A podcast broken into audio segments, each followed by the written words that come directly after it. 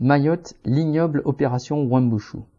Le 24 avril, le tribunal judiciaire de Mamoudzou a suspendu provisoirement la destruction d'habitations insalubres sur la commune de Kongu, qui devait être le point de départ de l'opération policière dite Wambushu. Le tribunal a jugé que ce entre décasage violent aurait privé de logement non seulement des personnes n'ayant pas de papiers en règle, mais aussi leurs voisins et des membres de leur famille ayant la nationalité française. Ce sursis, obtenu par les habitants qui veulent résister à la brutalité de l'État, met en évidence que la pauvreté et l'habitat indigne ne frappent pas que les immigrés, clandestins ou pas, mais aussi des Mahorais reconnus français.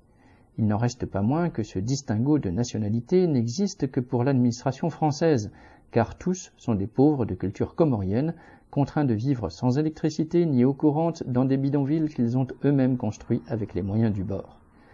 Devant la misère qui se généralise et les conditions de vie qui s'aggravent à Mayotte, le président, le ministre de l'Intérieur, le préfet et bien des notables locaux n'ont qu'une seule cible, les Comoriens, considérés comme clandestins et accusés de tous les maux.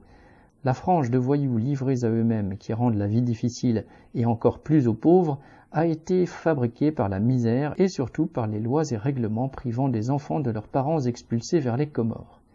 Nulle part les compagnies de CRS n'ont mis fin à la délinquance la surveillance accrue des barques Kwassa Kwassa qu'empruntent les Comoriens en quête d'une vie un peu moins dure à Mayotte, par des radars ou des avions de surveillance financés par la récente augmentation du budget militaire, ne rendra pas les rues de Mamoudzou plus sûres.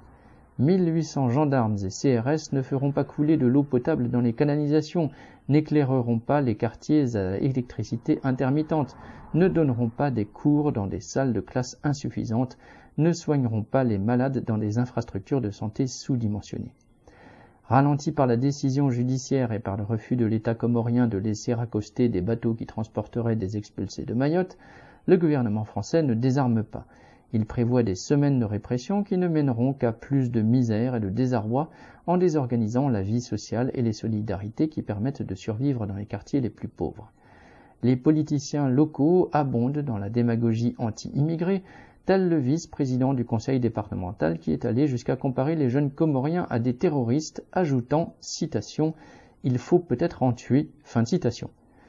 Devant le tollé soulevé, il a dû se rétracter, mais ce propos infâme souligne l'impasse dans laquelle conduit la politique gouvernementale.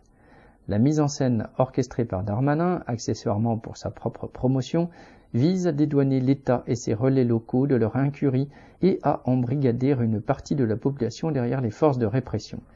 Il serait dangereux de croire qu'elles agiront pour protéger les braves gens contre les délinquants. L'objectif est de faire accepter l'exploitation et la misère à tous les travailleurs, quelle que soit leur nationalité. Lucien Détroit.